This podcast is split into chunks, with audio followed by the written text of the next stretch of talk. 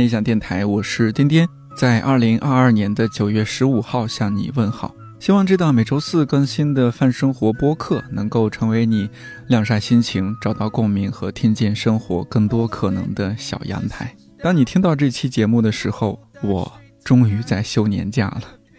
如果顺利，现在大概率在老家山西。粗略算了一下，已经将近一年没有见过我妈，将近一年半没有见过我爸和姥姥姥爷。我不是一个特别恋家的人，但因为他们几位年纪都大了。而且北京到山西非常近，也非常方便。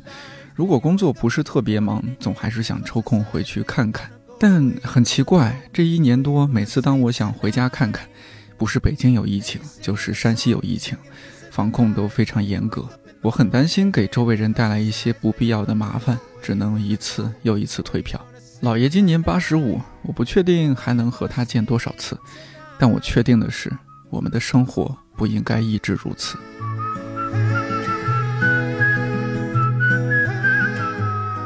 我相信今年到现在，很多人和我一样疲惫，不是身体，而更多是心理和精神上的疲惫，对当下的怀疑，对未来的担忧，对麻木、傲慢的震惊。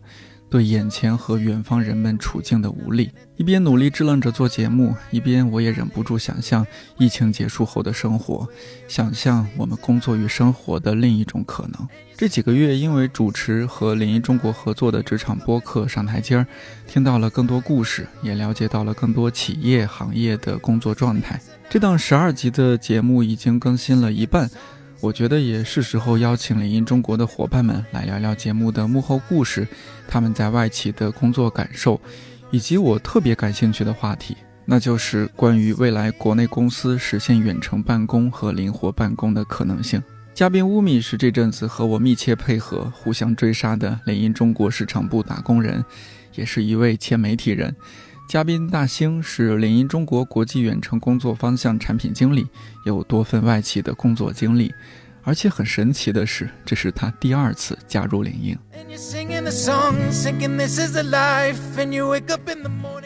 我特别感动，就是我第一次见甲方做这么多工作，真的有有好好几期。喜欢人为制造一些自己的焦虑，就好几期嘉宾，其实我这边不太有这方面一些嘉宾的资源啊，或者是认识的朋友什么的。乌米帮了很大的忙。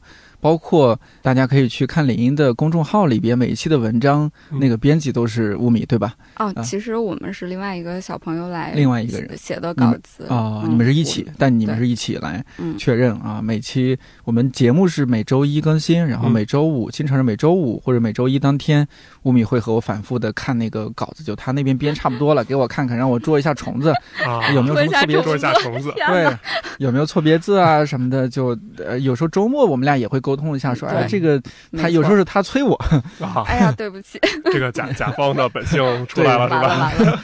我感觉是咱们也逐渐走向正轨了哈。是的。啊，给朋友们汇报一下，你看我们上台阶儿在呃小宇宙的订阅呃在上周末刚刚突破了一千，对，非常非常开心，对，也是真是不容易啊，就是在一个。我们确实这档节目不是说找了像其他很多节目找那种很多大咖那种公众领域的大咖，对，尤其也没有去做传台，对对对，也没有找播客领域非常呃被大家熟识的人，是是，嗯，我们希望录这期节目之后，知道这档节目的朋友更多。哎，我们有信心，可以，没问题，没问题，没问题的，后面越来越精彩。呃，说起来，大兴参与的这一期呢，是我是准备把它作为压轴，可以先。透露一下，就这一期呢是关于远程办公的，以这样的主题和选题作为我们这档节目的收尾，觉得特别好。对，因为 就前面说的都推翻了。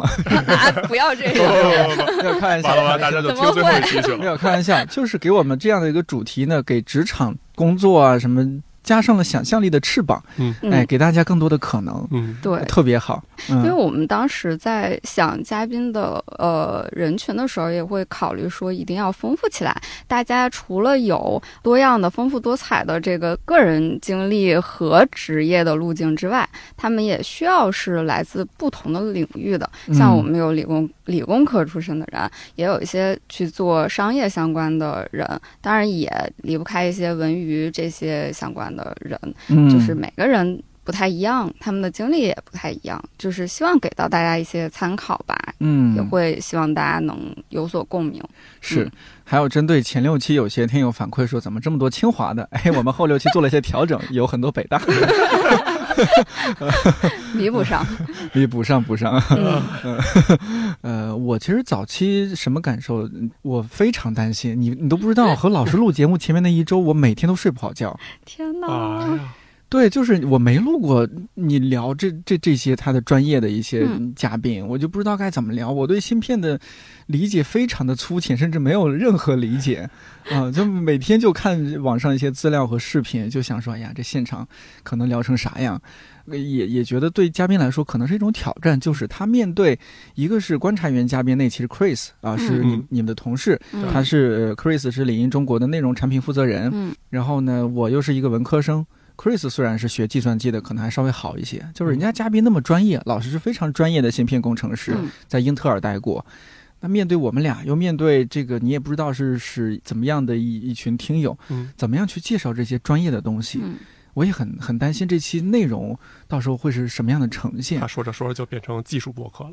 对呀、对呀、然后到时候把我们俩都说懵了，听众也说懵了，这个是吧？这我又数据焦虑，嗯数据焦虑也上来了，是吧？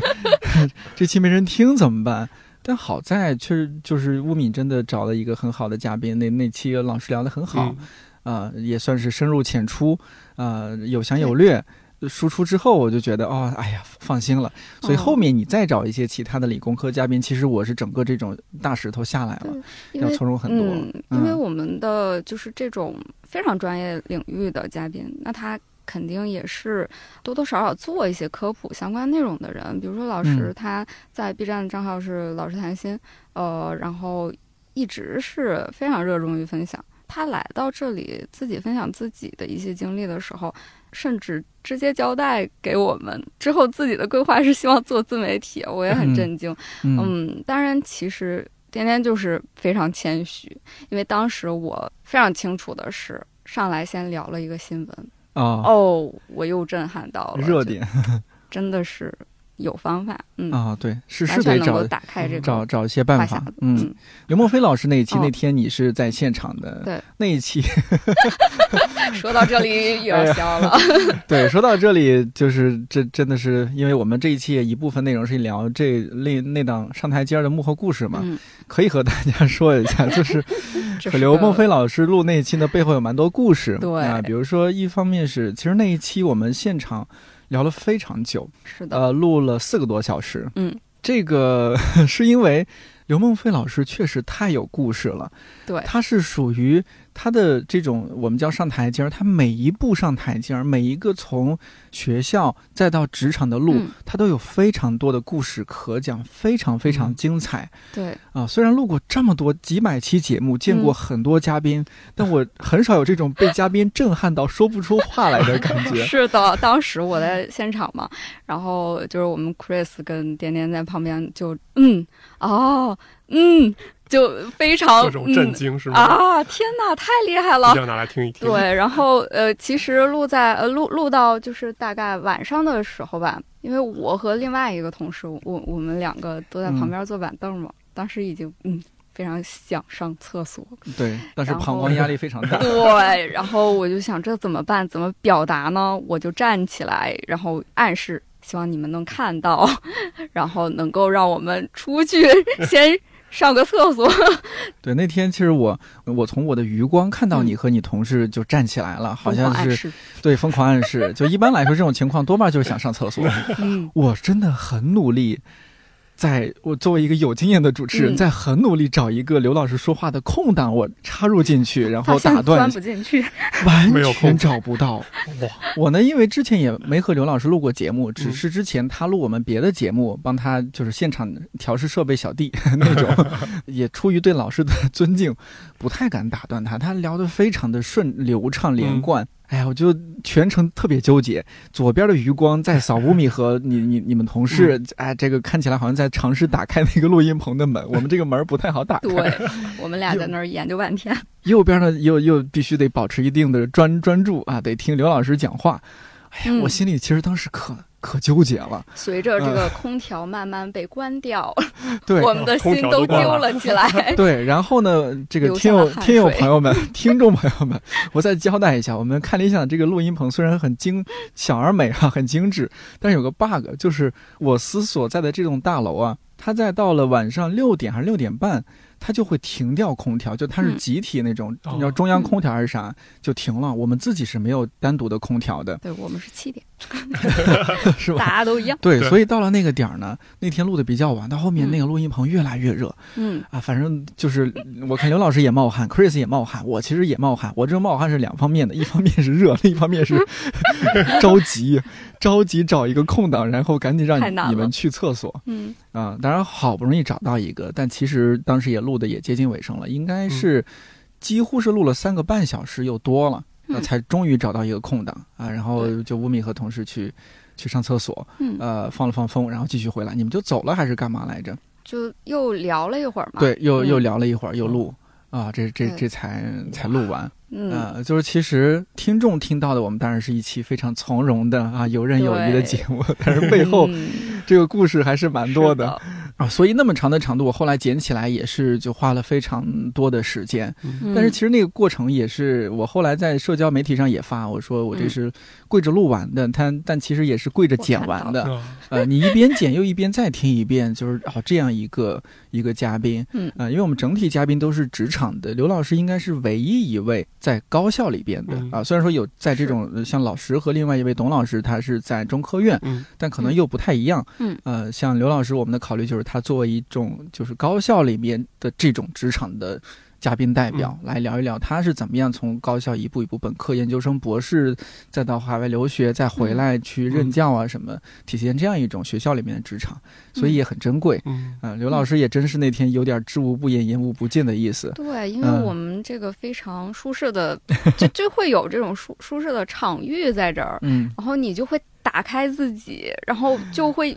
不断的去说，就就是想说，而且停不下来，我也能理解。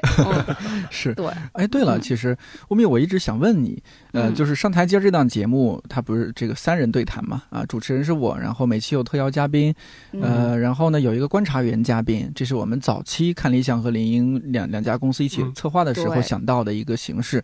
那个观察员嘉宾的选取，你有什么标准吗？就是真的总体来说，我们。基本都是每次是第一次见面，但很惊艳，嗯，就大家表现非常不错，呃，就比我预期，比我预期要更好，我必须客观来说。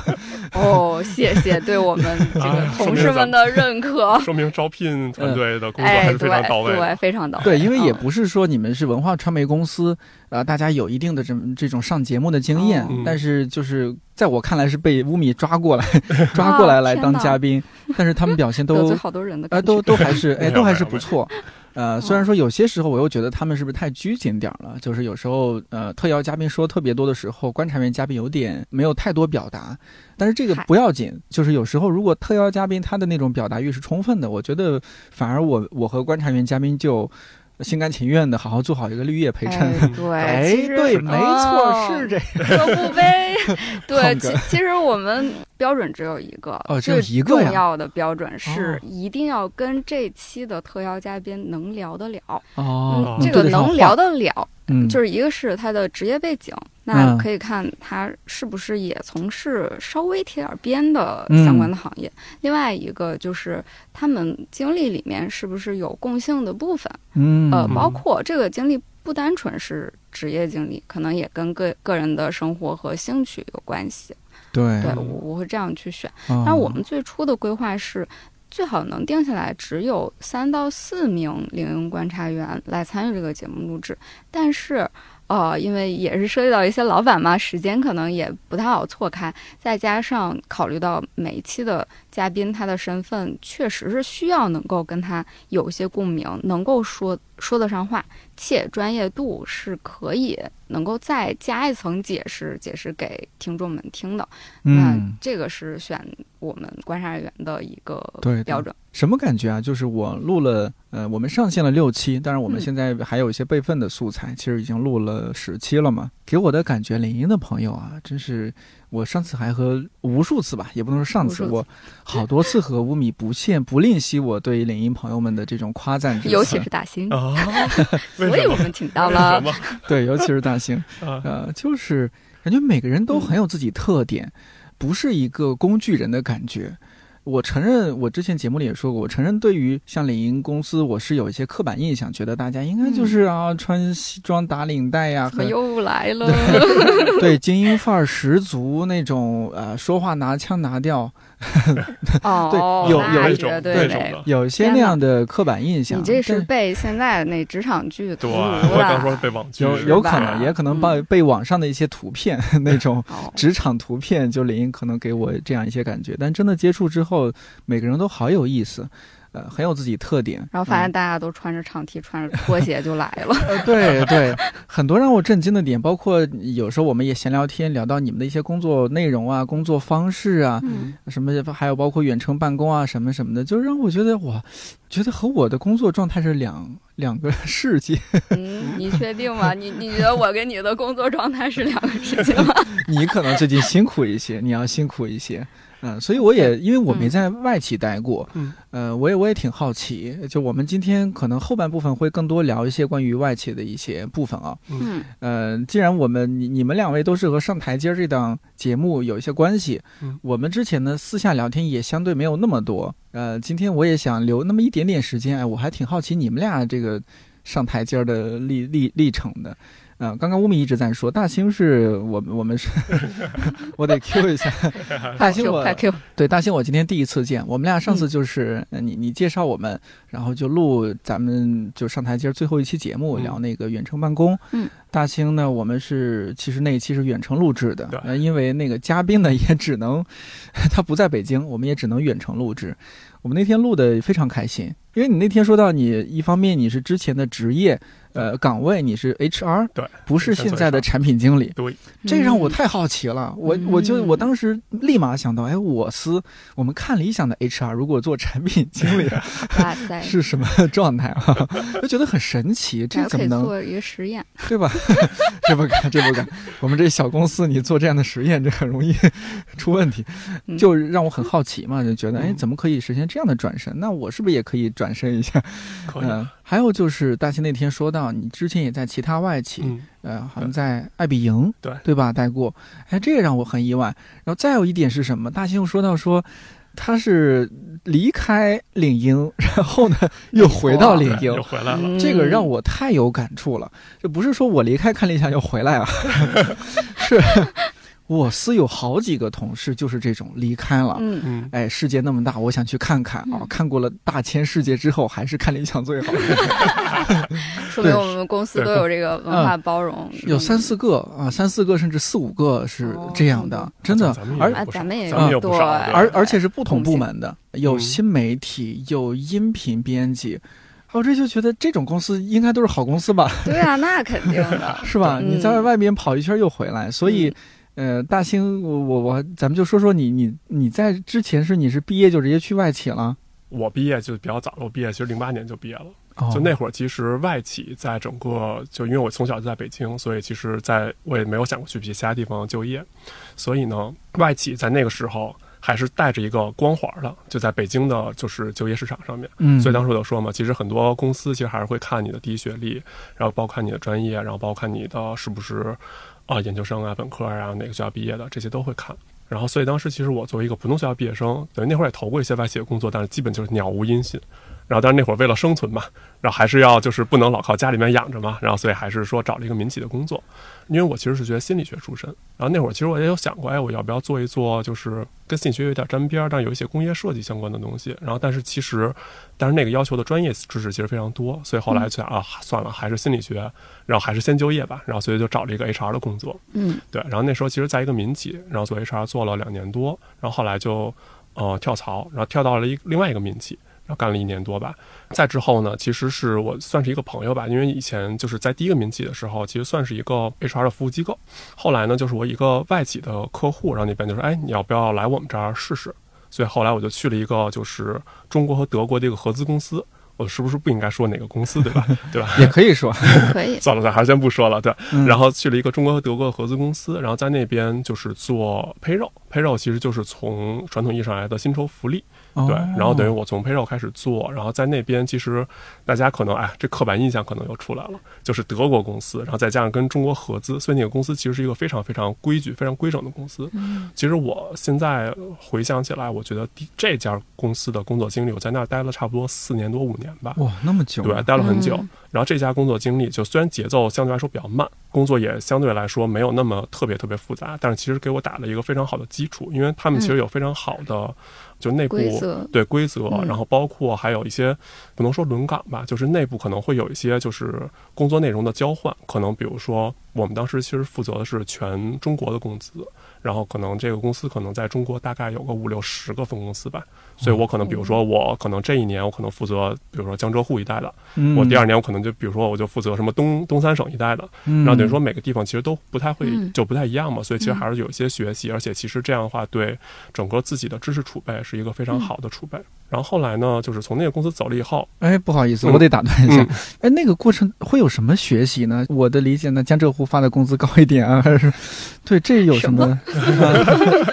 对，其实其实如果从体系来讲的话，其实很多东西，因为薪酬福利其实还是一个 HR 就人力资源一个就其中的一个模块嘛。嗯因为其实这个和薪酬可能其实确实是差不多，可能确实像你说的，可能比如说江浙沪那边本来收入就高，就比东三省收嗯是啊入高，所以那边的工资可能确实是比东三省那边普遍情况要高一些。然后，但是其实像从福利来讲，其实福利是有很多本地政策的，嗯就比如江浙沪一带的福利，可能就跟东三省那边的福利就不太一样。比如说，我说一个就有意思的点，就因为东三省那边就是其实呃怎么说呢，就中国这边其实是有一个叫高温补贴，我不知道，就可能哦就咱们父母那代，可能就比如说如果有在厂子里面工作，其实是只有高温补贴这种东西。嗯现在有些呃公司也有有吗？偏体制内的单位吧，哦对啊有高温补贴。对对对高温补贴，然后还有采暖补贴。所以东三省那会儿就特别逗，因为东三省很冷嘛。但是其实嗯东三省，我不知道大家去没，就你呃乌米肯定是知道的。，哦我是对，东北人。就对，夏天夏天其实非常热的，就哦夏天其实有一段时间会非常热，所以东三省我印象特深是会发五个月的采暖补贴，然后停一个月，然后发五个月的高温补贴，然后再停东一个月，三省 对崛起，对，就特别有意思。嗯所以就每个地方都不太一样。然后比如说像江浙沪那边，可能就会有一些其他的不同的福利。所嗯以这其实是相当于是一个非常就是算是知识储备吧。其实这个对于我未来就是可能就包括刚才点点也提到我在爱彼迎待过一段时间，然后我在那边其实他们嗯因为做民宿业嘛，其实也有很多就是同事是会分散在全国各地的。其实这样对我了解，知道他们可能在某些地方可能会有一点点不一样，其实会对我来说是有好处的。而且而且，其实我觉得除了知识储备来讲的话，其实让我学会了也是很多工作方法吧。嗯 HR 是一个要求非常细的工作，嗯，而且是胚肉啊，对这工资你发错了一分钱都不行啊，是啊，对吧？嗯大家就都是生计的问题啊，对吧？啊精确到小数点后几位呢？对，呃，嗯两位两位，因为银行过不去，要不然。哦，对，就是从方法上面来讲，其实它是有一套非常严格的，这又体现出了，哎呀，又是那个定式德国公司的严谨。哦就其实我们是内部，因为我们不光是我一个人嘛，就刚才提到我们会有一些相相对小的轮岗嘛，然后我们可能团队有个十来个人吧，十个人左右吧，然后我们会自己每个人都会有一些自发的，就是检查用的工具。然后那个时候就是大家是 HR，可能那会儿就只会用 Excel，所以大家会用 Excel，然后专门去写一些检查的工具。简单举例子来说，就比如说我用 A 方法算出这个工资，我会用 B 方法再算一遍，然后用两套完全不同的方法，然后去验证这两个方法哦算出来的是一样的。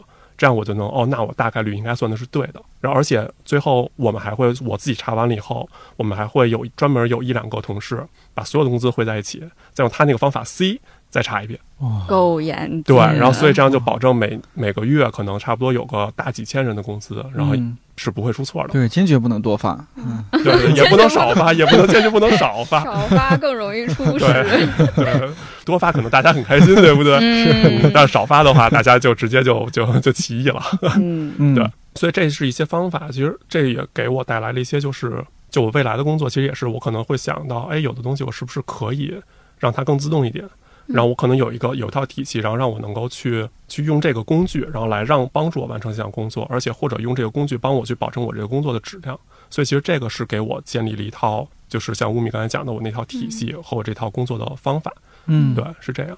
那大仙，你是不是一个特别有耐心的人，然后特别能坐得下来的人？我觉得我是的，是的，很多人都都说我应该是能坐得住的。像做五年哎，四五年这么长时间，而且是听起来又又得细致又很琐碎的一些工作。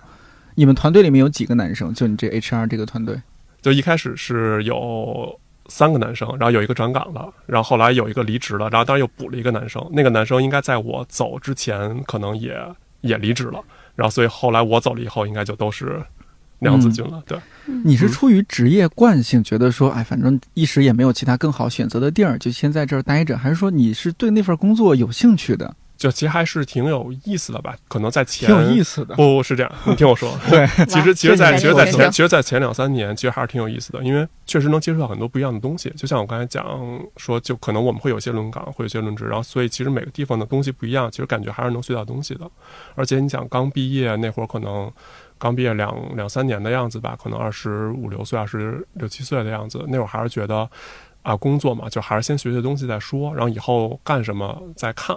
然后到第四年的时候呢，这就为什么干了四年多五年嘛。到第四年以后就觉得，哎，想干点别的，但是又不知道该干什么。然后所以那个时候就有就有差不多有一年左右的迷茫的时间。对嗯然后就在公司迷茫着。对，在公司迷茫着，就肯定骑驴找马嘛，大家都知道，对吧？嗯对，然后所以就在公司迷茫着，迷茫迷茫，然后最后就是还有一个契机，就那会儿也特别，也算是个挺有意思的契机吧，就是因为我老婆她其实一直，她也不是一直吧，就是她那段时间其实也在外企，但那会儿就赶上就是他们应该是业务有调整，然后所以他们应该是整个研发团队撤出中国，所以那会儿等于她是被影响到了。然后等于他那会儿应该是在年底的时候，可能就会从原来那个公司离开。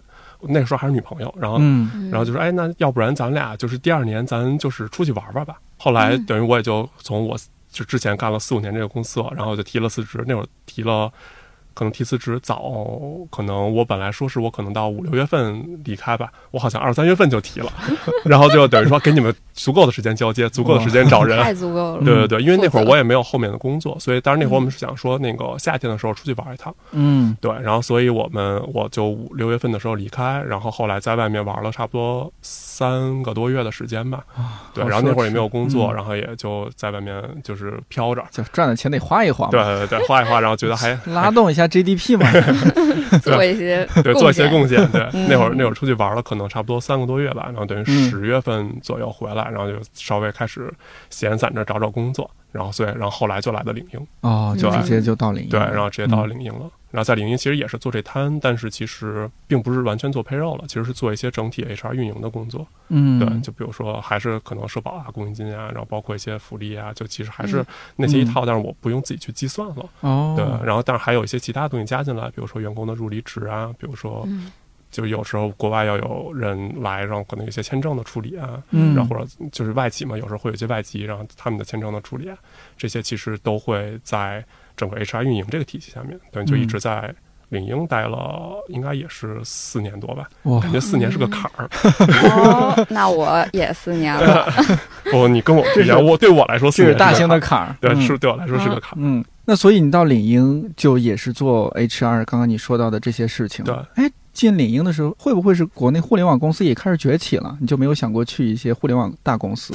对，我觉得两点吧。第一点就是，其实我加入那会儿去领英的时候，应该是二零一五年左右，那会儿哦互联网还没有那么崛起。我也是觉得，就外企这个环境吧，相对来说可能更适合我一点吧。我觉得，嗯就因为那会儿也在，因为我也说，我毕业时候在民企待过，嗯，然后我也是觉得，就是民企可能，因为我一开始幻想的，然后就是我进到这个新的外企，可能也是一个就差不多就同样很规整，然后非常就是按部就班的这么一个外企啊。然后民企呢，可能就相对来说会更就是更随意一些，然后可能想做的东西可能就会更快，然后但是外企可能相对来说会一块一块这么做。但其实加入领英以后，因为那也是第一家互联网行业的工作，所以其实才发现，哎，其实这个可能和外企不外企还是不太一样。因为嗯互联网行业那个时候，其实在一五一六那会儿本来就是一个蓬勃发展的一个行业，嗯是的，所以其实，在领英那会儿也是相对来说，可能很多东西还是在一个逐渐完善的过程中。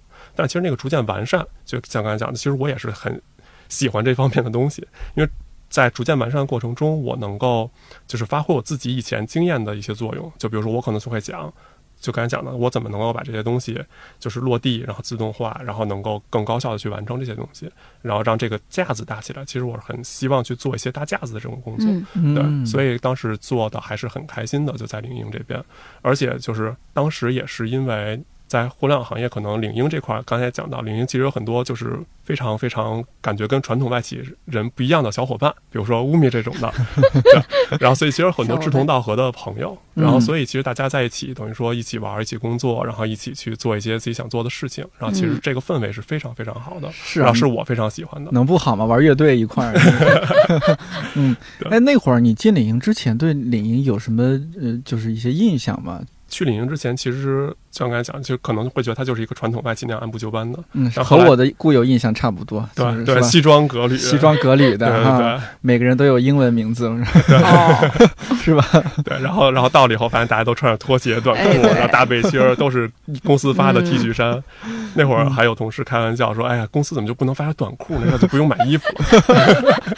是，嗯”，对那时候领英就是那样的公司氛围啊。对，因为互联网行，哦我觉得还是嗯跟就是硅谷的互联网行业有关吧。嗯因为其实我之前也是在就是那个是个合资公司，但其实欧洲欧系的嘛。嗯，然后美国公司其实相对来说还是更随意一些，尤其是硅谷，就大家其实也看过一些美剧啊什么的，嗯，对对就硅谷风的那个那个是非常穿搭，随意，其实是对，嗯非常随意的。啊，所以你去了之后就呃也和印象不一样，但是也很快就适应了那种环境其实这还还是我喜欢的环境，啊。对，因为我也是一个比较随意的，就是刚才说西装革履，我那会儿去之前我还琢磨，哎，要不要买点儿，就是就稍微稍微正经一点的裤子啊什么的，一样，对，然后最后哎，现在还在家里放着，哎，真的没用。就就没有穿过，对。嗯，哎，之前在那家中德的公司是会穿的要正式一些吗？对，至少要穿个衬衫，穿个相对来说嗯。正式一点的裤子吧，啊，就对，然后要穿个皮鞋啊啥的，啊，就是一切都是非常的规规矩矩。对，嗯，哦，然后周六周日还是正常休息，对对对，都正常休息，应该也不加班，对也不欧系的公司吧，对对对。嗯，到了领英就觉得哎，可以适当放飞一下自己，对，就可以放飞，然后所以头发也留起来了，胡子也留起来了，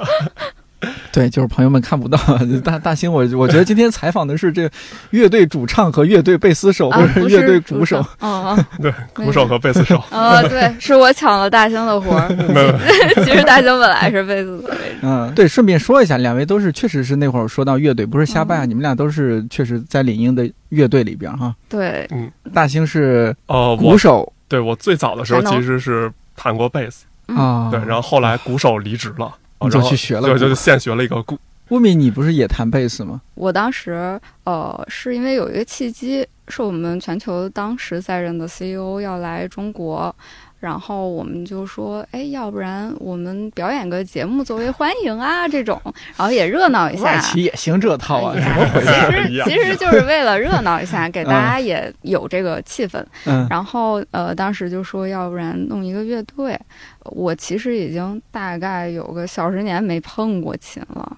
本来我也是弹的稀烂那种，就是个混子，嗯，就大家都懂的，没有什么存在感的乐器嘛。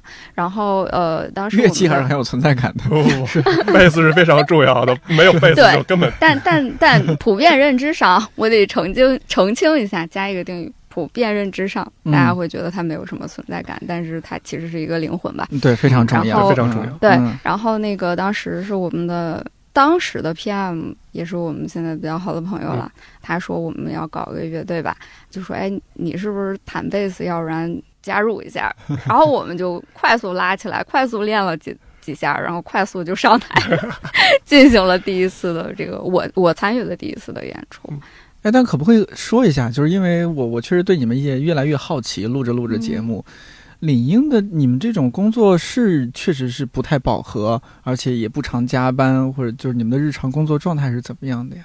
嗯，首先说饱不饱和吧，工作还是说也要分部门，甚至分个人？你说饱不饱和，肯定是分时间或者项目的紧凑程度。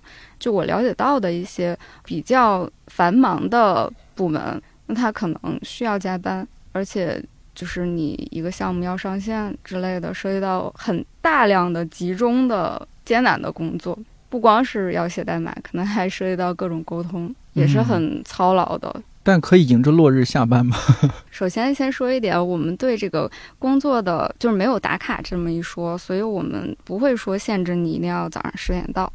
我们是跟着会走吧，我我反正是这样的，就是跟着会走。然后这最早的会是几点？可能我从那个时候开始，但是我大部分的习惯是后半段，就大概是十点半，然后一直到晚上，然后可能加个小班，吃完饭再加会儿。然后当然有的同事是前半段，他就是嗯上午早上起得非常早。我们有同事早上五五点就起来了，因为有有孩子嗯涉及到早餐啊，然后照顾孩子。哎，你你刚刚说公司不打卡，但是是不是也得有个限制？就是说你必须得工作够八个小时？没有没有没有。没有，其实没有。没有吗？虽然在劳动合同上面嗯，作为 HR 又显示哦出哦，对不起在，劳动合同上面其实写了是那个嗯每、呃每天八小时，然后每周五天这样就嗯标准工时嘛。但其实可能大家对这八小时自己怎么去排，其实大家可以自己有自己的灵活的掌握的。对嗯对他不会说我分配一个你我一定知道你八小时或者多少小时之内干不完的工作。嗯，对，这其实也是一个还比较好的点吧。对我们可能所有的项目都是先去给你安排一个排期，然后确认好每个每个人负责哪一个部分，然后估一个时。当然，嗯开发确实是需要估时的，但我们嗯这种的也也会需要看轻重，班级嗯然后知道你多长时间能完成，到底什么程度。对，先有计划再去执行，那他就会有一个清晰的知道什么阶段获得一个什么样的结果。哦，这你俩入职这些年一直都是这样的吗？还是这是因为疫情所以调采取的一个新的措施？一直都是一直都是这样。对，疫情开始以后，可能大家就是是不是来办公室工作对，开始变得灵活了。对哦，开会也变得灵活了。对嗯，疫情之前是是更多要求居家办公，呃，不是那个要求在办公室吗？还是基本上，基本上大家都会来办公室室啊都在办公室嗯哈？你想想嗯那么多有趣的同事，你难道不想跟他们聊天吗？嗯，哦，但是因为疫情，因为最近咱们路上台阶儿好多次，你都是我说你从哪来呀？公司啊？你说不是啊，从家呀，可生气了，让人真是听了。对，在家也有在家的不太方便的地方吧，就是你可能还是当面聊会好一点。嗯。就是为什么你你更喜欢当面录节目，呃，是的，是的。嗯。还有什么哪些更多的细节，就是、嗯。呃，让你们觉得，不管是说在领英，或者说在这样的外企是呃多样化也好，或者说一些细节是嗯。觉得考虑的蛮周到的，让我羡慕羡慕啊！嗯，对我们，我们基本年假是十五天对一年，十五天。对，对。但是我们没有四令假了，就我们、嗯。我们就领不会有。营其实是就是还是挺讲究一视同仁的。嗯。就其实跟刚才说那个理念一真样，就是说可能干了十年的老员工，就在里面做十年的老员工和刚入职的员工其实是一样的待遇。啊，嗯。对，所以就是大家都是十五天，嗯。然后但是就是尤其是疫情开始以后吧，我觉得就是呃外企其实对大家的这种就是心理健康，然后包括就是工作和家庭之间的平衡，其实关注的还是挺多的。嗯所以其实，在疫情开始之后，呃，有额外加了一些，比如说我们叫类似于就是身心健康假，就可能会安排这种假，对，然后或者说有一些老板你在听吗？对，就比如说我们最近两个月吧，七月和八月两个月，然后就是每周五下午，然后其实是默认是放假的。就当然，其实如果说、呃大家有活儿没干完，其实大家还是会自觉去干活儿。其实刚才也说，就是 deadline 是最高生产力，是的，是是的，嗯所以大家其实还是会干活。但其实，比如说我有时候礼拜五下午要想问谁什么事儿，我就会觉得特别不好意思，我就嗯我觉得打扰到人家了。打扰到个人时间了。对，嗯所以其实礼拜五下午等于说这两个月是每周只上四天半的班儿，嗯嗯，然后还有是某几个月，具体哪几个月我不记得了。每个月的第一个周五，然后会放一个假，嗯对，也是为了让大家就是及时的去调整自己。嗯对像哦，所以你们刚刚说的说这周五要休息，是因为它是九月份的第一个周五啊，对是，放假的。对，是的。嗯而且其实可嗯能那公司也会觉得，就是大家集体放假，其实是会对员工来说会更好，嗯是因为比如说我安排大家可以随时灵活的去休假。嗯但比如说今天我休假了，但是乌米没休，嗯，但他可能乌米想找我的时候就找不到，其实可能也会比较那什么，比较麻烦一些。对，嗯大家一起休假嗯会嗯相对来说，就是大家调和在一起，然后嗯一起去休息，然后这样给大家更好的工作，就能让大家更好的安排工作吧。但是嗯。其实你对于不同的工种、嗯。岗位，其实嗯还是有一些分别的。比如说，那我我作为一个市场部打工人，那因为有一些外部的对接，比如咱俩的对接，是或者嗯。我去跟一个其他的合作方去对接，那这种情况下，我要考虑到对方的工作日是个什么样的情况，包括我们的第三方服务方，嗯。那他可能哎有一会儿特别急，那你也要盯一下。那这个情况是特殊考虑的。嗯嗯会很频繁吗？可能对你来说比较频繁。也还好，也还好吗也还好了，还好。嗯，对，嗯说起来，咱俩算是前同行哈，你是我前同行啊，嗯所以你这是弃暗投明了，对吧？啊，怎么叫签了？这大家都有光明的未来，哪行不是干？没有，你看，像就是做这文化传媒行业，你嗯你得更多关注一些，又是这些消息呀、新闻啊，是吧？嗯像你那会儿说的，你周末可能正在逛商场，突然有一个什么事件，你都在都得在商场做一篇推送啊，写一篇文章，对，这个很要命啊。但是在领英或者说在嗯外企，你就相对是不是更好一些，不至于有太多这样的情况？当时我的考虑也是，嗯。啊，跟想养老，呃 不是 不是不不是。哎，当时你怎么考虑啊？您对我，怎么考虑？我跟？嗯。大兴有点类似，就是嗯。中间也有个 gap。哦。当当时是我觉得，因为我这个人特别容易焦虑，嗯，你也知道哦焦虑指数很高啊，所以去做了水光嫩肤，你知道这个 是可以说的吧？没有，是不是不是是光子是吗？光子，不好意思但是我最近这这方面好了很多，啊，转移到别的地方啊，知识焦虑了又开始。对，然后呃，就是当时是觉得不行，这个环境让我非常紧绷，老做噩梦，老觉得自己要漏题。是是啊，对不对？你非常懂。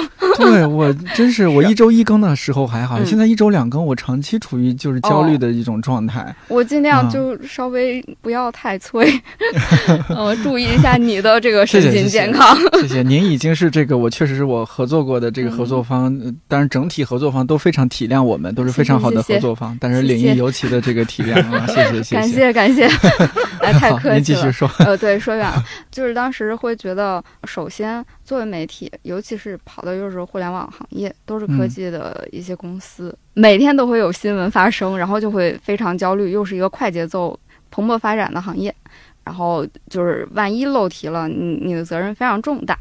然后以及需要跟各个公司的市场部的 PR 打交道，更多的时间是在路上，比如说在车里写稿，我又晕车，在 发布会现场写稿，你有晕发布会，那那那倒不会，那倒不会。然后嗯。各种出差，然后就呃一下子身体就病了，我哦得了一个大病。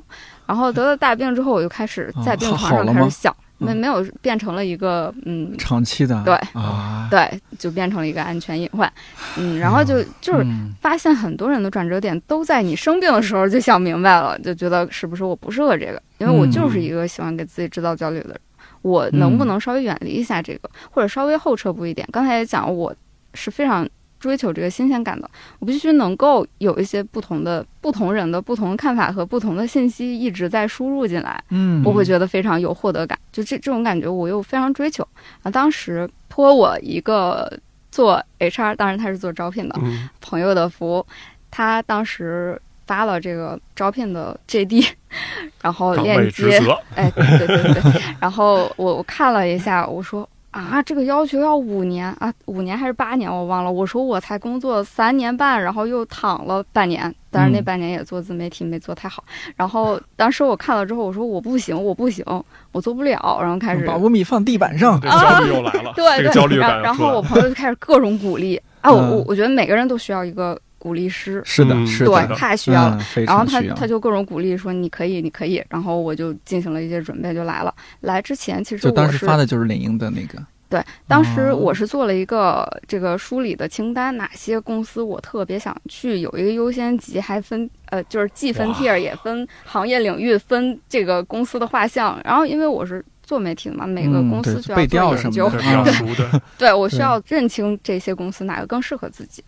然后其实成为我一个最终那个 trigger 是我看了一个写 in day 的，就是我们的一个、嗯，那个文化特色，就是会每个月举办一个员工的福利活动，大家聚在一起开开心心的玩儿啊，然后做一些分享，大部分都是跟工作无关的一些有、有趣的活动。嗯。然后我就被那篇文章吸引了，我觉得它是适合我的，既做内容，然后也可以让我嗯对稍微不那么焦虑，我是不是更合适？嗯，照顾身心，嗯，没去种地啊。我因为我 我最近看了好多推送，都是说做媒体啊，或者说互联网大厂员工，然后太累了，可能也有了一些财务积累，然后就回家种种地了我听到都是开网约车的，好吧，嗯，反正就各有各的焦虑，各有各的解决办法。虽然说他们嗯开始了新的焦虑，但似乎是确实身体会更好。好多人都是身体出问题了，对对对，得了大病或者小病，确实是嗯对，就觉得不行。嗯，对，所以你进领英还挺顺利的，就从媒体进入哦，领英。啊，面试嗯还蛮顺利，蛮顺利的但是其实嗯我的卡点是英语，太多年没有用了。哦，我当时最焦虑的是这个。对您对英语的要求会很高，因为你们会有有那个国外同事啊、总部同事啊什么的。哦，因为当时那个岗位汇报线是在海外，嗯，所以你需要跟他们去交流和对话，然后开会什么的，汇报工作。哦那个时候我就每天先写个草稿吧，然后哎，之前打打小抄，然后面试的时候也特别害怕，然后哆哆嗦嗦，介绍自己也哆哆嗦嗦，挺好笑的。但是过了，索性，然后进来之后发现。太对了，这个决定太对了，非常感谢我的朋友。后来我还内推了这个朋友来了我司，待了一年，嗯也是在我司做 HR。嗯，李英现在还招人吗？招 招招啊，招人啊，招招什么岗位啊？你们别 别一脸期待地看着我，我这是给听众谋福利呢。我们呃招呃呃招产品经理，啊对，招产品经理。对，哦，你就呃大兴你们部门招人是吗？对我们 team 也招人，嗯对，哦招产品经理最近在应该开了还挺多，四个吧。对，开了还挺多岗位的。哦，哎，你们这些岗位是可以直接在那个领呃领英职场这个 APP 上面看到是吧？对对，可以在哦领英职场 APP 看到因为。你们公号里面好像没有看到推送这些。哦，我们有一个专门叫领英招聘的公众号，哦是招聘团队在维护的一个公众号。哦，然后你司如果是招人的话，也在那个上面发布岗对位。，那个基本上每周会更新一下最近要招的那些岗位，哦然后会把列表放上去。对对对哦，那那听友们嗯可以去关注一下领英招聘。对，嗯然后我们大部分的岗位肯定还是在领英职场的 App 里面可以看到嗯。对，那个会更及时，因为招聘哦只是一个静态的信息。是的，是的嗯。对，而且可以就是筛选一下嘛。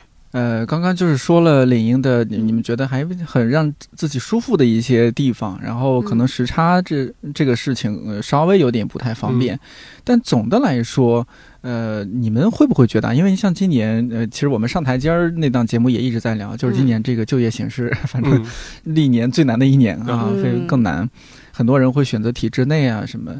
嗯，然后我印象中是，除了大清说你毕业那时候外企是一个还不错的选择，嗯。我印象中我毕业的时候外企，我一三年本科毕业，嗯也算是个很不错的选择。你学外语的，你肯定有这个信息。对，我也会关注嘛，嗯就本身也会关注，也我那时候还面试优优衣库，哦，哦，对我忘了我在 上台阶或者电台说过没有，嗯因为本身学日语嘛，嗯嗯然后也有学长在优衣库，哦，所以这是一个很好的一个 榜样，觉得哦，人家也干得不错。我我又给他打电话，我说，哎，你你在优衣库是干嘛呀？然后薪资福利啊各方面，嗯他就给我说的特别好。嗯，我觉得这不错啊，这又对口啊。然后我也有整理品，去那儿不是叠衣服，他们都得从叠衣服开始做起。要从叠员做起是吗？对，叠衣服开始做起。他那时候是管培生体系，哦，那种的，对，但是呢，你必须得先从这些非常基础的活儿干起。我觉得嗯。叠衣服我也不烦呐、我嗯。反正想当然的去想啊，结果后来不知道，可能是因为我面试的时候嗯三面还是几面来着，话太多了，嗯。感觉是不是日企不太喜然后发欢，现我还是适合去做节目 主就是，就是不是日企不太喜欢这种话太多的这种应聘者，嗯。后来就没过。哦。嗯，那是我为数不多的，可能呃唯一的这种和外企的打交道的哦。经历。对，自从那那那以后，我就和优衣库就有一些不解之缘，看到优衣库我就想进去逛，哦，非得进去买几件衣服解解气。解解气解解，气难道不是贡献呃一些钱？只买打折的，哎，没错，说当远了。特惠。呃，你看那个时候外企还是不错的选择嘛，现在好像大家选择是更趋保守的。但我听你们这么一说，又觉得外企好像也还是一个蛮好的选择。你们在嗯领英待着也还是蛮开心的。你们觉得呢？如今外企还是一个蛮好的选择吗？肯定是的，嗯，不然我们也不会就还有二进宫，对，二进宫。对吧？就是嗯先有一个前提吧，就是你就是在做出这个工作的选择的时候，你肯定有自己的标准，每个人判断的标准是不一样的。嗯有的人他可能是觉得不行，我一定要做出一个事儿。有成果、有成就感，甚至学到东西，那可能他更适合去创业公司，或者是进步比较快、需要时间飞快奔跑的这样的公司，他会更有成就感。那有的人他会觉得，我必须要有一个工作和生活的平衡，那其实外企是蛮适合的。像我刚才也分享自己的考量是，哦，我需要有一定的自由度，然后既要发挥这个自己的创造性，也可以不断吸收一些新的东西，让我有充实的感觉。那外企就比较适合我。那这是一个标准嘛？每个人判断标准不同。当然，外企一定是适合那部分跟我很像的，有自己这样类似判断标准的人的。那整体你会觉得领英就是你周围这些，尤其你相对熟悉的同事，大家可能有一些共同的气质或者说特质吗？就是大家会相信自己在做的事情是有价值的。还有一个感觉是乐于助人，就是非常希望能够 帮助人的这种感觉。因为我们有好几期的这个呃领英观察员也有分享吧，在上台阶儿里面，大家都讲自己给其他的学弟学妹啊，或者是呃一些就是收到的私信，给他们进行求教的这些人，对一些就职，甚至是就简单的帮他们改简历。这些事情就是大家会非常的乐于去做，嗯，对，就就好多同事是这个样子的状态。这两个可能是有一个共性吧，就是获得一些自己的价值感。我觉得你刚刚那个乐于助人说的特别好，你说这找工作可不是个帮助人的事情嘛，是吧？大清也是，对，我觉得确实是，就是除了乌米刚才讲的，其实我也想，就其实刚才也提到，就是今年就是大学生毕业的事情，就是对，嗯，确实是，就是像呃像李宁这块儿，确实是大家会想去做一些事情，然后想去，嗯。就乐于助人，感觉被乐于助人这个确实是一个特别好的点，岔过去了。确实是想把通俗化的，确实是想做一个很好的桥梁，比如说链接企业端和和求职者，对，是吧？对，包括其实我现在为什么跑回来二进宫跑回来做产品嘛？其实也是觉得，因为当时也是同事找到我嘛，然后因为我其实之前做 HR 背景，然后这次可能想说做一些在用工形式上面的一些新尝试嘛，所以其实对于远程办公这块，我也因为。之前在那个爱彼迎，然后他们其实也是一个做旅游的公司嘛，所以其实他们帮前四也去打个广告，相当于 他们其实前一阵出了一个叫 Live and Work Anywhere 的这么一个项目，然后就说，哎，他们可以允许员工，然后在不同的地方去办公，然后不要求大家回到办公室，然后把这个整个这个可能性全都打开了。是，其实，在这件事情上面，其实确实是爱彼迎走在了非常前面的一步。因为可能很多公司还都在观察，还都在就是观望，然后看看这个疫情后疫情时代到底会变成一个什么样子这个世界。嗯，但其实从我的角度来讲，疫情已经持续了两年多了嘛，对，已经第三年了。嗯，然后其实大家已经。就是习惯了这种远程办公或者混合办公的模式。其实刚才吴米也讲，就有可能一些行业吧，对，不是所有行业，对，也不是所有行业，对，一些行业其实已经开始去呃远程办公，已经开始适应这种形式了。那可能已经开始有一些职场人开始去考虑说，哎，我是不是可以，我就像像电竞刚才说，我就回家种地时候打一份工，然后也。不影响什么嘛？其实上次咱们上期聊的还说，其实村里的网还是挺好的。对，网特别好。对，那期我就想，那我将来这个也可回去远程办公，在村里它又安静，这个环境很安静，我的收音也没有问题，顶多有有几声什么牛叫声、驴叫声，没关系。对，多好呀！哎，你看你这个词儿好，对，更有野趣。是啊，对，所以其实这个就是一个非常值得做的事情。所以其实，在领英里面，其实大家就都是一个非常寻求自己所做的东西价值点的那种地方，而不是说。一个按部就班，我哎，我可能就是，呃，领导让我干什么我就干什么。然后其实每个人都会带一些自己的思考和自己的想法在里面。其实这个我觉得是一个非常难能可贵的点。其实这也是一个自己去带动自己一步一步往前走的一个点。就说哎，我可能想做成一个什么样的产品或者一个什么样的内容，然后去给我们的用户或者读者，然后带来一个什么样的价值。然后这些价值，然后能够帮助到人家。其实这个我觉得是一个非常对领英来说一个非常契合的一个点。每个人其实不管怎么样，就每个人都不是机器，就都不是一个完全的工具。虽然大家都自嘲说是工具人，都是打工的，对，但其实每个人都不是机器，都自己都多多少少有一些思考。然后大家其实是希望就是能够把自己的思考带到自己的工作中来，嗯，然后能够。帮助到其他的人的，我觉得其实这个是一个人的本性的东西，所以这个其实还是可能对于毕业生来讲，然后或者说一些可能在求职的人，可能要想清楚自己到底想做的是什么，到底想要的是什么。然后到底想追求的生活是什么样子的？可能再去考虑自己可能想找一个什么样的工作。我是找一个就是一边放着牛，然后一边那个一边写着文章的工作，对。然后我还是说我想找一个在办公室，然后按部就班，然后这样去做，然后我能够非常好的照顾家里面的工作，嗯还是说我想有做一个就非常成功的项目，然后我能够一步登天的工作？嗯 对，可能每个人的追求都是不一样的，所以每个人要先想好自己具体的嗯想要的点在哪儿。然后这样才能帮助自己在自己的职场上一步一步走下去吧。哎，你嗯你的工作不是之前 HR，然后转到 PM，就是尤其是还是远程办公这一块儿。对。哎，有什么基础的逻辑是相通的嘛？你可以从 HR 转成 PM，转成产品经理。这两个行业其实跨度还是挺大的。对啊，挺大的呀。对，但是可能我从产品这块儿来讲，因为其实刚才可能也简单提到了，我可能对于一些呃系统自动化呀，然后包括一些就是工具类的东西，其实我自己是非常感兴趣的。哦，其实我在领英的时候，然后也做了很多跟工具相关的东西，但是当时其实也是跟那个国外的同事去配合去一起做的这些东西，所以我对这些多多少少是有一点点不能说了解，我觉得最多可能说是认知，就是非常非常浅显的对非常浅显的认知。但是这些其实是能够帮助我，就是更了解领英现在这个产品的结构是什么样子，因为就系统嘛，其实都是。差不多也不能说完全一样，但是其实系统的逻辑其实底层的都是一样的。然后，所以我可能更多的帮我去了解这个产品是什么样子。其实可能还是跟个人的背景有关，还有个人的兴趣点有关系。但是我觉得我 HR 的背景，可能这也是为什么老板来后来来问我的原因，问我要不要回来的原因。其实可能我在 HR 这个背景上，其实可能能够为就是远程办公这件事情，能够多多少少带来一些不一样的角度。因为呃远程办公其实在中国这个就是整个的就业形式上面，其实是一个挺新鲜的东西。嗯嗯，对，而且包括其实在国内，可能疫情就是防控的还是比较好，所以其实咱们在二零年下半年的时候，其实很多公司都已经回公司上班了。嗯，然后不像就是在国外欧美公司，其实在去年可能陆陆续续有的办公室才开，对，然后所以其实大家可能并没有熟悉一个远程工作的状态，所以在国内可能还是大家保持着一个我来办公室上班，然后我就是上下班，然后平时还是在办公室跟同事开会这样一个状态。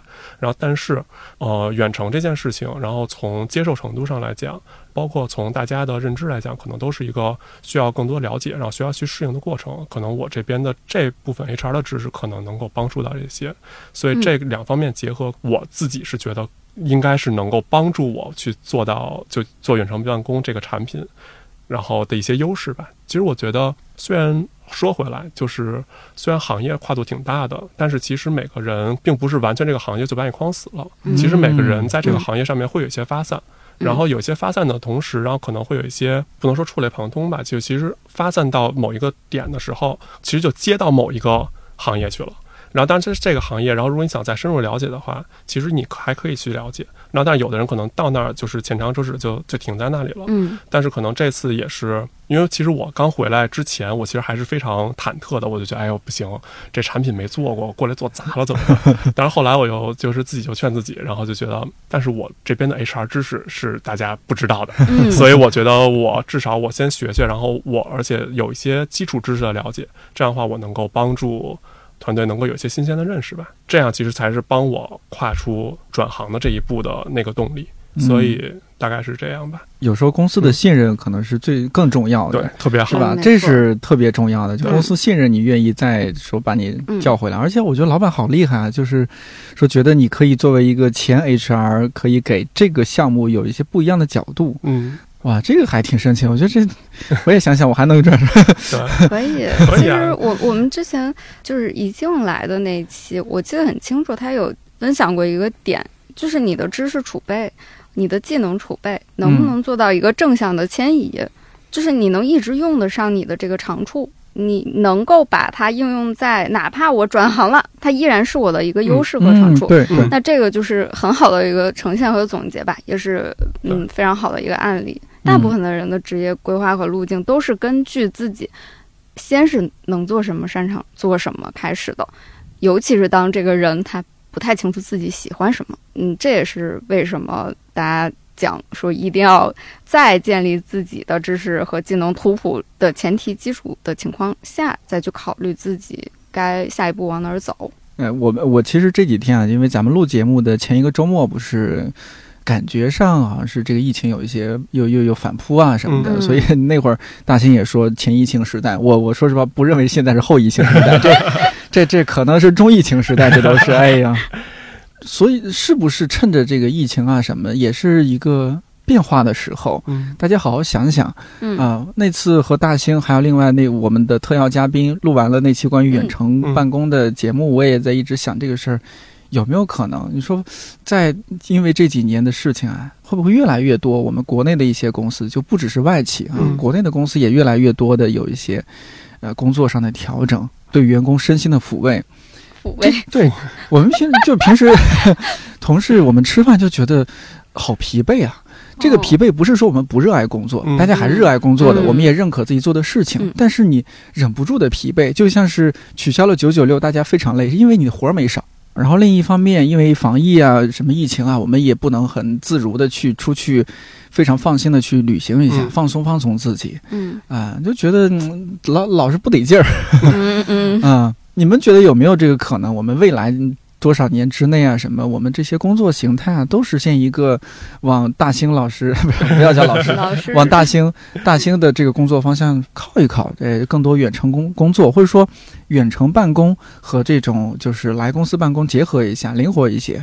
其实，如果是互联网公司的一些工种啊，比如说，比如说这个程序员写代码，然后 UED 甚至是就是呃需要一些设计，呃，还有呃写稿子的这种的写手啊，这这些类型的工作的话，它是可以去做远程的。因为可能就是需要先定好你什么时间交付一个什么样的成果就 OK 了。那大部分的时间还是自己一个人去完成的这这部分工作。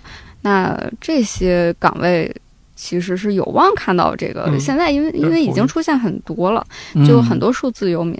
他可能从事的都都是我刚才说的这些类型的工作，嗯，他们先一步去实现这个。对，第二个，我觉得它需要两方面考虑，一个是我们有没有科普到你能不能适应远程工作、灵活办公，或者是这个数字游民，嗯呃，你能不能适应这个？然后另外一个方面，肯定跟雇主也有关系。我们所有的公司，各种类型的、不同行业的，他们能做呃能做到制度的执行到一个什么程度？是不是觉得这个从上面开始，他需要去制定一个相关的正确的制度，来让员工可以完成这个积极的配合？那这个也是一个关键点吧。嗯大兴可能会更有发言权一点。嗯，对，可能老板也一方面不了解、不太熟悉这个事儿，另一方面可能也对，就是你远程办公更普及了，或者更灵活的办公吧，不一定非得远程办公，就灵活办公。对，也对这个大家的交付会产生一些怀疑，嗯能不能按按时完成啊？你是不是在家老摸鱼啊？是的，呃，是不是嗯总是拖到最后才开始办公？所以这个明明可以做到九十分的任务，你完成了、呃、之后只是七十分，虽然也完成了。大兴呢，你你在这方面现在是我觉得我觉得吴敏刚才说的特别 对。从业者，对从业者。哦，对作为从业者嗯。现身说法。对，其实这可能确实是一个可能需要从自上而下，就自上指的是从雇主方，嗯。然后去引领的一个变革。因为其实第一就是工作模式的规则的制定肯定是雇主，比如说雇主要求可能朝九晚五晚六就这样，你必须得来，OK，那你就必须得来。然后，但是如果雇主说，哎，那你可以远程，那你就可以远程，对。但是雇主在制定这个规则之前，需要有一个思维模式的转变，就是说，哎，你我能够信任我的员工，然后嗯在一个远程的环境下，然后包括他其他合作的伙伴也是远程的环境下，他能够正常的交付，然后他应该完成的工作。对我觉得这其实是一个他需要把自己这根筋扳过来的一个事情。嗯因为呃，下一期节目呃不也不是下一期节目 对，然后那个节目也提到，就是其实人我我一直是相信人其实是有自发性的，嗯就是大家是有适应能力的，就说呃我可能突然有一天就比如说某一个时间点，然后我就突然不能在公司办公了。然后这样，我可能在远程的时候，我可能会去找各种各样不同的方式，为了保证我这个工作交付，然后能够各种各样不同的方式去和我交流的人去做配合，而不是说一个面对面的方式。这样的话，每个人都会有自己的这种，他能够找到自己的办法。他如果想交付的话，话又说回来，其实这就带来了，就是第一就是老板要第一要信任员工，第二就是这些员工其实是需要有一个自主性的，就说我是觉得我这件事情我是需要去做的，然后需要呃保证质量，然后高就是高质量去完成，不管我在哪儿。所以其实这两方面相结合，其实会互相促进这整个就是远程办公这件事情的就是步伐。嗯等于说，老板可能先给了一个信任给到员工，员工给到一个正向的反馈，对，然后给到老板，老板说 OK，那我可以给你们更多的灵活度。这样一来一回，一来一回，其实这个局面慢慢就打开了。嗯，当局面打开的时候，可能更多的雇主也看到这方面的好处，那这个整个市场的情况可能也就打开了，然后更多员工肯定就更灵活了，更多的雇主也就更灵活了。我觉得这肯定是一个一点一点就是慢慢扩大的一个趋势，而不是说一晚上然后就能、嗯就能就能造就的。对，嗯这个非常难。对对嗯对。甚至说你要政策性颁布，也是我们我们国家颁布一个什么政策，要求企业什么灵活，嗯。这也不太可能，对不太对对现实。这个不太现实。嗯，确实需要一个过程。对。嗯。哎，我们最后啊，我还想请两位分享一个小小的点，就是，呃，我们三个好像都算是在职场上相对长情的那种人，嗯。不管是像大兴在不同的几家公司都是四年一个坎儿，嗯。对我在看理想这现在是五年多，然后你在呃领英是也有四年，嗯，差不多哈，对嗯有没有什么以不变应万变的这种在职场上啊原则或者说是标准是在那儿的，能够送给一些更年轻的职场人或者是准职场人？其实有想过这个问题。首先，我确实是一个焦虑的人设嘛，你这想的一一定 一定要给你的工作找一个快乐的理由，这个哦特别重要，因为大部分人会认为工作等于遭罪，对吧？就觉得会、呃提到工作就会觉得啊好累，但你在工作里面收获了多少快乐，这个是由你自己决定的。你可以先给自己哪怕建建立一个心理预期，我在做我这部分工作的时候，有哪几个点会特别容易让我感到快乐的，你可以就时常记录下来，然后之后你再去完成自己的工作的过程里面，你就专门找这几个点，专门找能够让你快乐的一些点，你会觉得幸福感很高。会不会有点自我麻痹啊？这种操作 好奇怪啊，好我鸡汤。我我很认很认同，很认同。嗯嗯，大庆呢？我觉得还是刚才讲的，就是哦有自知，我觉得是一个特别重要的点。就比如说我可能在职场早期的时候，我可能就自己知道，我可能是一个相对来说我可以很细，然后我可以踏下心来做一件事情，然后我可以踏下心来去自己琢磨这件事情的人。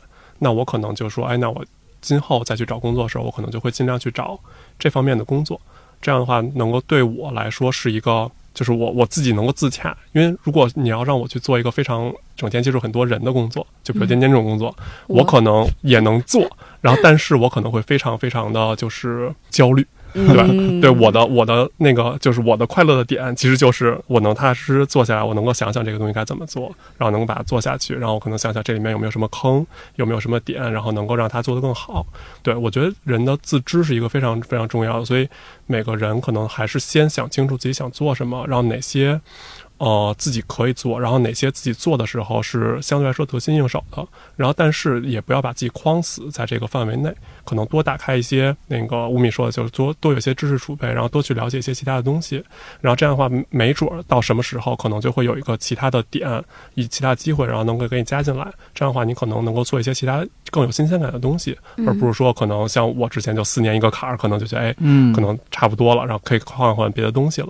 但这种新鲜感和这种就是自知，其实是一个并不相悖的一个逻辑。我觉得这个是一个嗯想想给大家的建议吧。哎，好，嗯我也分分享一一个我的感触快来，好像之前还没有说过这个点，嗯，就是确实像今年更多人的选择趋于保守，嗯对我的个人的求职经验和一些想法，我的体会是，越是这种时候，你的选择越不能保守，你反而是更要去勇敢的去找寻你喜欢的东西，能够让你眼睛里有光的东西，嗯有光的工作。尽管我呃录节目也好，或者说有时候和同事一起可能也吐吐槽、抱怨一下，说哎呀嗯这一周两更好累啊啊，然后烦死了，我焦虑啊，不想看这么多信息啊，这么多新闻啊，看了这么多资料啊。嗯但是我觉得一旦进入到那个工作的状态，我还是我觉得自己眼里还是有光的，我还是很喜欢的。嗯嗯啊，录音也好，剪辑也好，我一想到我的工作能和这么多优秀的、有趣的，或者说各有特点的一些嘉宾坐在一起，听他们讲讲故事，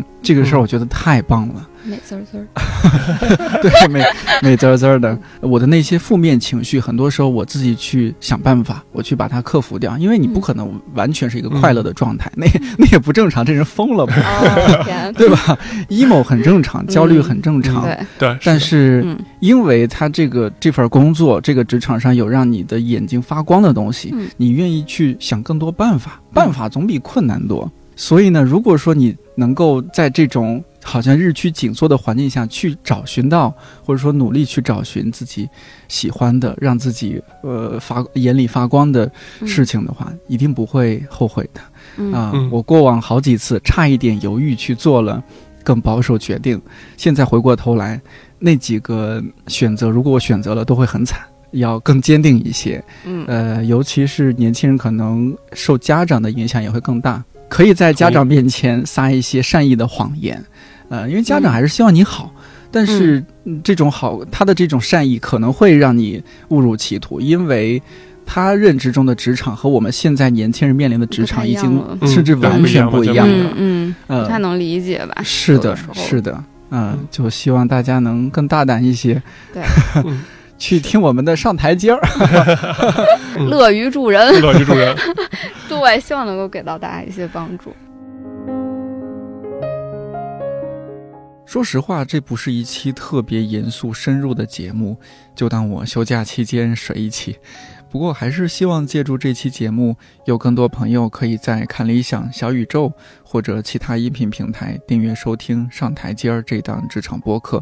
另外，也欢迎在评论区说说你对远程办公、灵活办公怎么看。看理想电台，我是颠颠，祝你早安、午安、晚安，我们下周四再见。